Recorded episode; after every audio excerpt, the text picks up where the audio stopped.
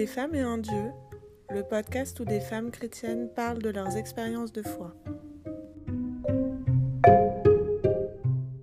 Lors de l'Angélus dominical Place Saint-Pierre le 28 février 2021, le pape François a donné ses conseils pour le carême. Il conseille un jeûne qui ne vous donnera pas faim, jeûner de commérage et de médisance. Nous pouvons tous le faire, c'est un beau jeûne, a-t-il souligné. Ces paroles rappellent celles qu'il avait prononcées en 2017 Jeûnez de mots offensants et transmettez seulement des mots doux et tendres. Jeûnez d'insatisfaction et d'ingratitude et remplissez-vous de gratitude. Jeûnez de colère et remplissez-vous de douceur et de patience. Jeûnez de pessimisme et soyez optimiste. Jeûnez de soucis et ayez confiance en Dieu. Jeûnez de lamentation et prenez plaisir aux choses simples de la vie. Jeûnez de stress et remplissez-vous de prières. Jeûnez de tristesse et d'amertume et remplissez votre cœur de joie. Jeûnez d'égoïsme et équipez-vous de compassion pour les autres. Jeûnez d'impiété et de vengeance et soyez remplis d'actes de réconciliation et de pardon. Jeûnez de mots et équipez-vous de silence et de la disponibilité à écouter les autres. Ce n'est pas un hasard si ce texte euh, circule de nouveau ces dernières semaines sur les réseaux sociaux.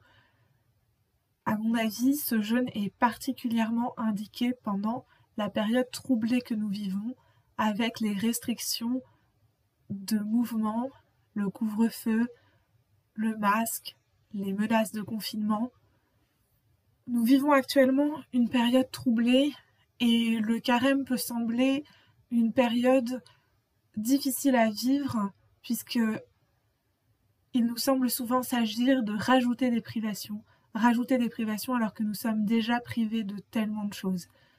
Et si les restrictions actuelles, et en particulier le port du masque, pouvaient servir comme un rappel Dans cette nouvelle pépite de confinement, édition spéciale carême, Sœur Juliette, dont vous avez déjà fait la connaissance lors de la première pépite, va vous donner un mode d'emploi inédit du port du masque comme barrière contre les médisances.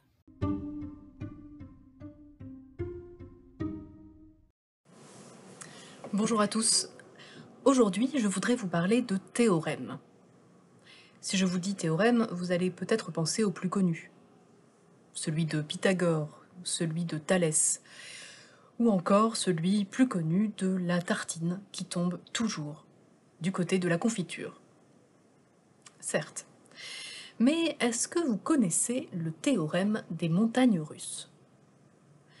Alors, pour être tout à fait honnête, c'est moi qui l'ai inventé. Mais je pense que vous connaissez tous ce à quoi il fait référence.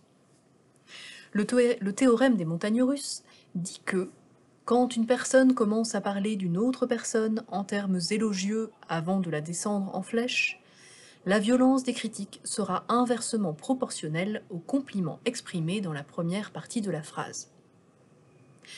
Je vous donne un exemple, une illustration de ces phrases qui sont toujours composées de trois parties. Le début. Je l'adore. Ah, je le connais très très bien. C'est une amie euh, très proche. Ça, ça correspond au moment des montagnes russes où le wagonnet monte doucement jusqu'au sommet. Deuxième partie. Mais, le mais, c'est la bascule. C'est le moment où on est arrivé en haut et où on commence à regarder en bas. Et après, troisième partie, c'est la chute, la dégringolade même. Et là, tout est permis. Je l'adore, mais c'est pas une flèche quand même sur le coup, sur ce coup-là, il a fait n'importe quoi. Il est vraiment lourd. Je l'adore, hein, mais euh, faut pas lui faire confiance. Et c'est comme si la force de l'introduction donnait une espèce d'indulgence plénière anticipée sur tout ce qui allait pouvoir venir ensuite. Comme si ça venait atténuer la force de la critique qu'on formule.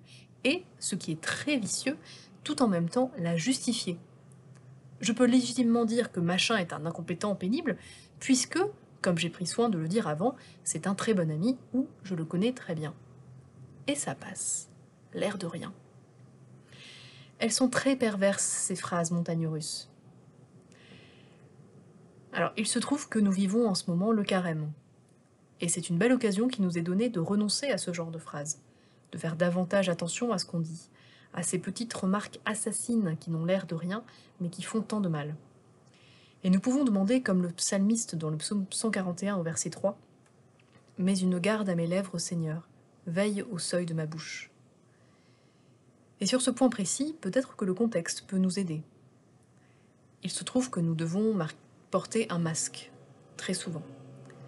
Alors, le masque ne va pas de façon magique agir comme un filtre à paroles mauvaises. Si vous avez un masque avec cette option, dites-le moi, ça m'intéresse. Mais ce masque, il peut nous rappeler l'importance justement de veiller à ce qui sort de notre bouche, de choisir d'avoir des mots qui font vivre et pas des mots qui tuent, de ne pas aller jusqu'au bout justement de ces phrases montagnes russes et de se contenter de la première partie, d'en rester à la bénédiction. Pourquoi rajouter un mais finalement? Bon carême à tous, avec ou sans montagne russe. Et moi, de mon côté, je vous laisse, je vais voir l'Académie de mathématiques pour faire homologuer mon tout nouveau théorème des montagnes russes. Voilà, c'est tout pour aujourd'hui. Je serai heureuse d'avoir vos avis, réactions et commentaires sur la page Facebook Des femmes et un dieu ou à l'adresse mail desfemmesetundieu at vivaldi.net.